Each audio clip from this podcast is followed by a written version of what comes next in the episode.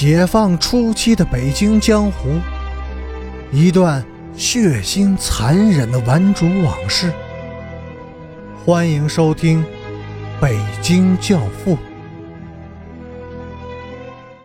第六十集。刘南征和田建国把队长捆了起来，陈北江用皮带狠狠地抽了他一顿。村民们有的说。咦，下手太重了，把人往死里打呢。多数人却说痛快。后来，他们又逼着队长和王兴敏成了亲。王兴敏带着学生们上山采草药，算是搞勤工俭学。下午回到村子里以后，立刻就发现了气氛的异常，人们。都在用一种很古怪的目光远远地打量着他。回到学校的那三间石头房子时，他看见了陈北江和刘南征，马上他就明白了一切。两个女人进了里屋，王兴敏问陈北江：“你们到这里来，要干什么？”“没有别的事，就是想你，看看你。什么时候走？”如果你答应了我的条件，我们明天一早就下山。什么条件？放弃你自己，永远跟随我，不离不弃，像夫妻，也是姐妹。这是不正常的关系，我不可能答应你这个条件。王兴敏看了陈北江一眼，平静地说：“另外，我已经准备在这里结婚了。”你就甘心嫁给一个目不识丁的农民？我的家庭没有任何的社会地位，所以我也就没有你那么多的门第观念。此外，身体的隐秘、男女的欢情，以及诸如感情和占有等等的东西，像金钱和地位一样，属于身外之物，生不能带来，死不会带去。我需要的。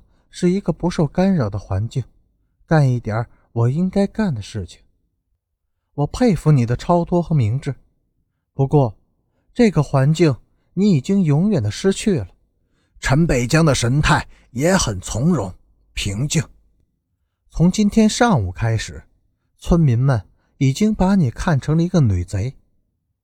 王兴敏笑了，哈哈，谣言。能彻底破坏一个人的社会环境，你很懂得这一点。但是，全国的农村很多，到处都需要合格的教师，而我就是一个合格的教师，所以我不害怕你。你是一个强者，我承认这一点。不过，占有强者，把他压在身下，听他的呻吟和哭泣，是最经典的性心理。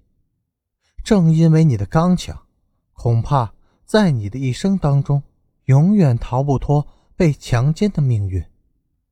你也自命是强者，甚至是统治者，你也有被强奸的思想准备吗？王兴敏反问道。是的，在弱者的社会里，强者永远是最好的泄欲工具。你卑鄙，我。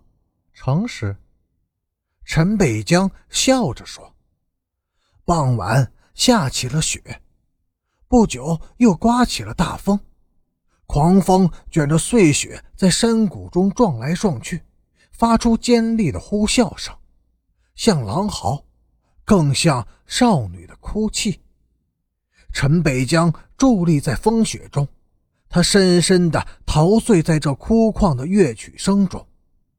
嚎叫和哭泣组成的音符，强烈的敲击着他的神经，使他很快的兴奋起来，浑身震颤不已。他回身看了一眼那间小屋，那扇亮着灯光的窗子里，正在进行着一场简单的手术。男人们用他们独有的武器，无情地切割着女人的傲慢和意志。弱者用暴力占有了强者，这就是强奸。